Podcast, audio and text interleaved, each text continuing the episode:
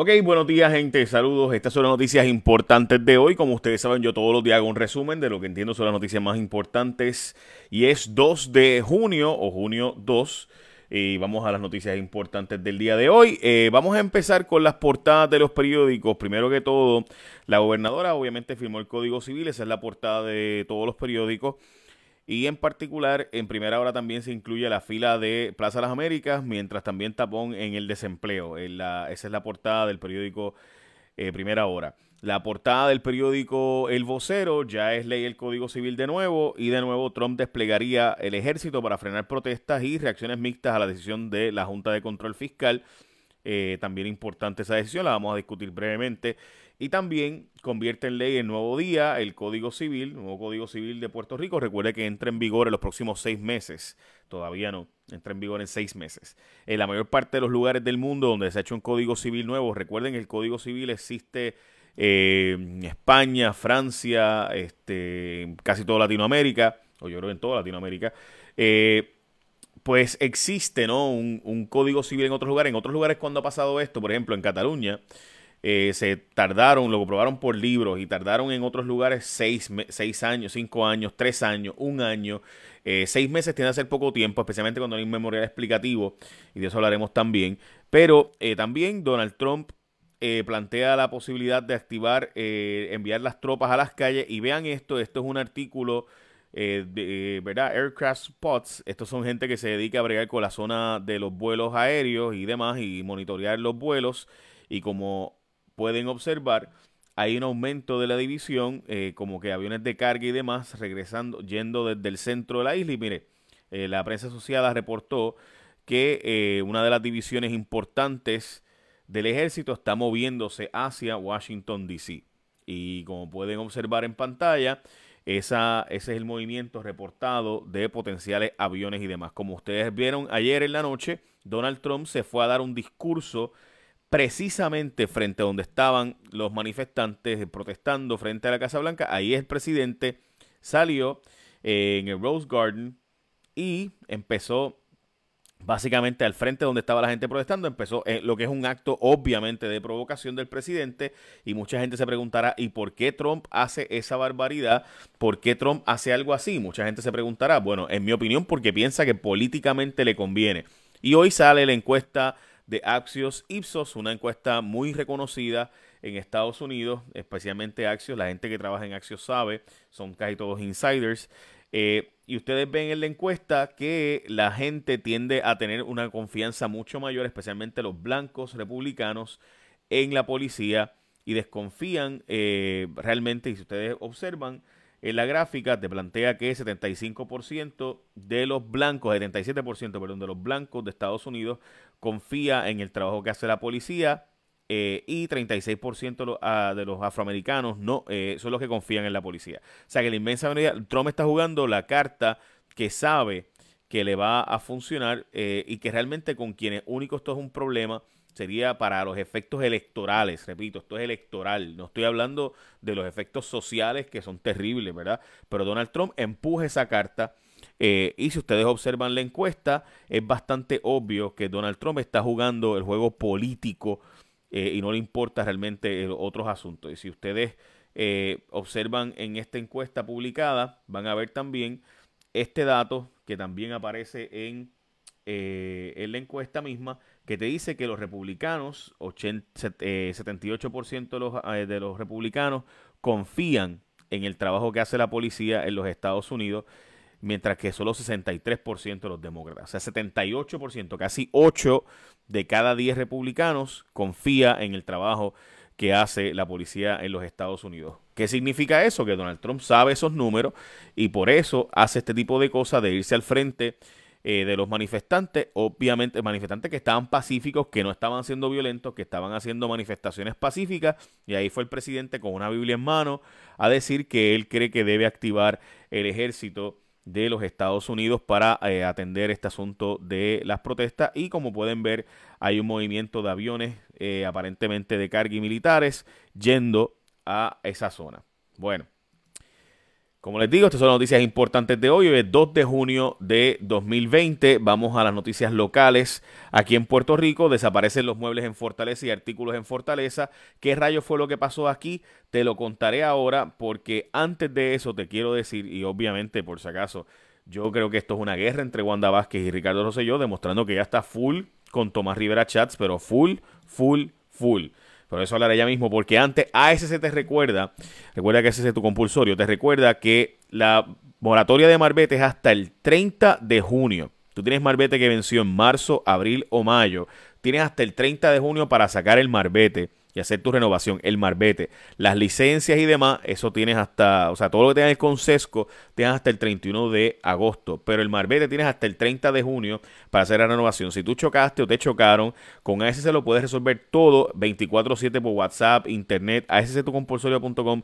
Esta gente funciona brutal, gente, porque miren, ellos siguieron trabajando como si nada durante obviamente la época de, el, eh, de los terremotos, de los huracanes, Obviamente ustedes saben que hay mucha gente que dejó de guiar y obviamente y demás, pero en la pandemia también hubo accidentes y muchísima gente, los incidentes que tuvo fueron atendidos por ASC, así que todos los empleados durante la cuarentena han ofrecido servicio ininterrumpido atendiendo sobre 4.500 reclamaciones y pagado más de 2 millones de dólares en depósito directo en cheque. Si tú tienes que hacer una nueva reclamación, recuerda que puedes entrar a través de WhatsApp. Todo lo puedes hacer de WhatsApp. Es 787-999-4242, 999-4242, 999-4242 o lo puedes hacer a través de asctucompulsorio.com o por teléfono al 787-622-4242. Todo lo puedes hacer por internet, por WhatsApp, por asctucompulsorio.com o al 622-4242. Recuerda, con ASC todo es más fácil y puedes hacer toda tu reclamación desde tu casa completa, todo.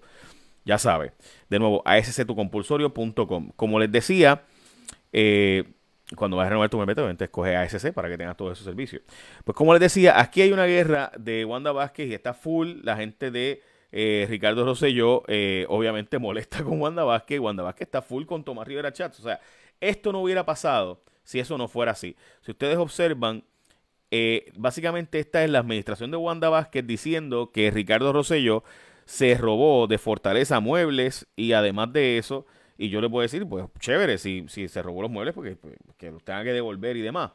Pero esto no hubiera, estamos hablando de la gobernadora, gente, que cuando era secretaria de justicia no investigó los furgones, no investigó los tumbes de Ricardo Rosselló. O sea, aquí todo el mundo le sacaron a Ricky y aplauden que llegó Wanda, o mucha gente aplaude que llegó Wanda, pero Wanda se supone que era la que estuviera chequeando a Ricky, porque era secretaria de justicia. Está dando la secretaria de justicia que decidió que ella no iba a investigar los furgones, que no iba a investigar las ayudas que no se entregaron, que no investigó la corrupción bajo Ricardo Rosselló, que cuando fue Elías Sánchez y el chat de WhatsApp y de Telegram, el, perdón, el chat de Telegram de, de, de, de Elías Sánchez y demás, ahí no hizo absolutamente nada lo dejó todo tranquilito, no les quitó los celulares de inmediato, ahí con toda pasividad. Pero entonces, para meterse con Ricardo, ahora con Ricardo Rosselló y chequear que se llevó, escuchen esto, gente, se llevaron supuestamente, eh, el, mire, fue cuando los encargados en el detalle se dieron cuenta como propiedad desfalcada, tres corrales para infantes, marca For Moms Breeze, eh, también un asiento protector para infantes y otras descripciones como una cama para niñas, marca Evan Regency, valorada en 1399, una lámpara de techo valorada en 565, una botaca para masaje marca Gravity con valor de 3365 y unos cuatro iPads, tres iPads, perdón, y cuatro lápices de tabletas para 4000 dólares. Es decir, a eso Wanda Vázquez le va a meter mano. O sea, a, que se llevaron las cosas de niños de la fortaleza, que se compraron con dinero público, que es una vergüenza, sin duda, que Ricardo Rosselló tuviera que usar los fondos públicos para comprar cosas para sus hijos, ¿verdad? Este, porque para eso están los fondos privados que ganan él y, y en fortaleza y demás. Pero para eso sí, van a hacer querellas en la policía. Wanda Vázquez hace querellas en la policía para eso, pero no metió mano cuando era secretaria de justicia y toda la corrupción que ocurrió bajo Ricardo Rosselló. Y esto obviamente es una de esas demostraciones de cuán full está ella en el team Tomás Rivera Chats. Eh, y obviamente usted tiene dudas de eso, pues bueno, pues, pues no, no, puedo hacer nada para, para enseñártelo. Pero ahí están los datos. Avanzó el código electoral en Puerto Rico. Si ustedes ven, esta fue atendido ayer. El código electoral y se formó una pelea brutal, y voy a poner ya mismo la pelea, entre Johnny Méndez y Ángel Matos, el representante Ángel Matos. Pero antes de eso, yo quiero ver, yo quiero recordarles a ustedes que nos hemos quedado en el mismo medio de la pandemia sin epidemiólogo. El epidemiólogo David Capó salió de su puesto, según el nuevo día, le ofrecieron ser asesor del secretario de salud y dijo que no, que sí iba a ir. Recuerden que él estaba cobrando unos 16 eh, mil dólares mensuales como epidemiólogo. Eh, la relación entre él y obviamente el secretario de salud estaba muy mal y que desde la segunda semana, según el nuevo día, básicamente ya no se hablaban. Vamos a ver lo que dijo el secretario de salud cuando yo le entrevisté sobre esto, porque francamente me pareció bien interesante cómo fue que él dijo en aquel momento una cosa y finalmente pasó otra. Yo le pregunté sobre si él confiaba en David Capó y si le iba a renovar el contrato. Vamos a ver lo que dijo Lorenzo González. Adelante satisfecho con el trabajo de Capó, a quien le paga 16 mil dólares mensuales para como trabajo de epidemiólogo? En este momento él sirvió, la, función que generó el, doctor Capó era la interfase entre el Task Force, particularmente el doctor Reyes y el grupo que estaba haciendo el modelo y el Departamento de Salud. Nosotros hemos retomado la actividad dentro del Departamento de Salud. o sea que no está satisfecho con el trabajo de él. ¿Lo va a, va a removerle el contrato? No, no, vamos a revisar su contrato y vamos a ver cuáles son las funciones que va a seguir eh, proveyendo al, país. Pero es obvio que ha habido un distanciamiento de estos tres, el, doctor Capó, que es el epidemiólogo del Estado en funciones. Eh, ¿Va a continuar contando con un servicio o realmente no? Sí, vamos a continuar con su servicio. Definitivamente vamos a revisar el contrato, definitivamente. Bueno, ahí ustedes vieron que dijo que iba a continuar con su servicio, pero finalmente eso no fue lo que ocurrió. Lo que ocurrió, eh, como ustedes saben, fue que la, básicamente se acabó y Capó se fue del trabajo. Así que estamos sin epidemiólogo del Estado durante eh, todo este tiempo. La pregunta es cuáles fueron los logros de ese contrato, porque francamente uno se quedaría, o sea, no hubo contact tracing, todavía que el aeropuerto hay problemas, todavía no tenemos eh, para los fines prácticos nada de esto funcionando. Y vamos a, ahora, eh, obviamente les planteo, ¿verdad? Uno se queda como que, bueno, y pues entonces, pues, pues, pues Ajá, aquí como que faltaron muchas cosas y la comunicación entre ellos dos era obvio que no se veían, era obvio que ya no participaban juntos en nada.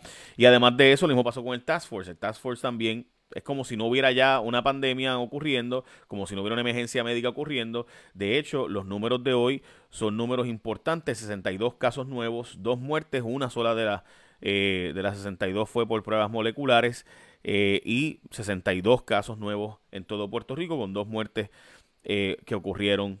Eh, hoy obviamente se reporta, presumo la de Erika, que es la de Erika Rodríguez, la jovencita de 27 años que lamentablemente murió, como ustedes saben. Así que ya esto del Task Force básicamente ha quedado para atrás, ya no existe. Es como si no hubiera una emergencia médica en Puerto Rico. Para los fines prácticos, el, Task Force ya no tiene ninguna función real. By the way, en los centros comerciales, los más que están yendo, según el nuevo día de hoy, son las personas de la tercera edad. Ayer Johnny Méndez se puso bravucón en una pelea con el representante Ángel Mato. Eh, vamos a observar qué fue lo que ocurrió en ese momento según lo tomó Manuel Natal.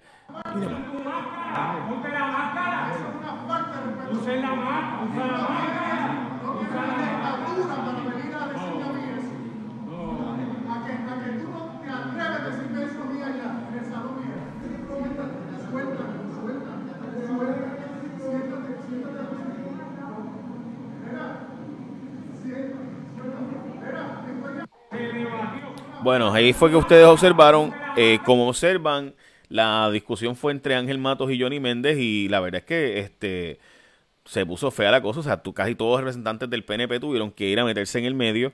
Eh, yo francamente tengo que decirles que yo no, no, esperaba esto de Johnny Méndez, esto no es normal, así que algo tiene que haber pasado más de lo que sabemos todavía. Hemos sabido bastante de lo que pasó, pero algo más tiene que haber ocurrido. Eh, también ayer sale información de que le van a dar picota al administrador del Fondo del Seguro del Estado eh, y demás, así que de eso hablaremos también hoy. Eh, en noticias internacionales, Vladimir Putin dijo que va a hacer una legislación, un referéndum para el primero de julio, donde si él gana pudiera quedarse hasta el 2036 como presidente, siguiendo los pasos a Xi Jinping de China, quien también ha quitado los términos y básicamente va a quedarse como presidente de por vida. Así que esta es la envidia de Donald Trump. Eso es lo que está pasando, gente, a nivel global. Y los hombres fuertes, este, ¿verdad? Y demás, pues ya ustedes saben, se convirtió en ley el Código Civil, como saben. Eh, no hay ambiente en la Cámara de Representantes para aprobar el proyecto del Senado sobre veredictos unánimes retroactivamente. O sea, la Cámara dice que no va a aprobar ese proyecto. Yo eh, le he dado seguimiento y aparenta ser que hay una división enorme en la Cámara de Representantes y que no hay posibilidad de que se apruebe el proyecto, pero hay que derrotar el proyecto porque si está allí vivo hasta el 25 de junio lo pueden descargar y aprobar en cualquier momento. Como ustedes saben, el Departamento de Salud dijo que va a publicar el total de recuperados eh, la esta semana. Eh, recuerden que esa estadística no está el total de recuperados. Se esperan que haya 15.000 menos estudiantes en agosto matriculados en el sistema de salud. Eh, George Floyd murió asfixiado según una autopsia comisionada por su familia. y básicamente esas son noticias importantes de hoy. Échenme la bendición, gente. Buen día. Y recuerda, cuando vayas a escoger tu malvete, escogete a la gente de ASC como tu seguro compulsorio porque obviamente no solo dan un buen servicio, sino que además de eso, todo lo puedes hacer por WhatsApp, todo lo puedes hacer a través de compulsorio.com, todo. Así que súper cool, es súper fácil, súper ágil. Y recuerda que hasta el 30, tienes hasta el 30 de junio para el Marbete y las eh, licencias hasta el 31 de agosto. Todo lo que sea a través del SESCO hasta el 31 de agosto. So, ya lo sabes. Así que hasta el 30 de junio para hacer la renovación de tu Marbete y cuando lo renueve, escógete ASC tu compulsorio.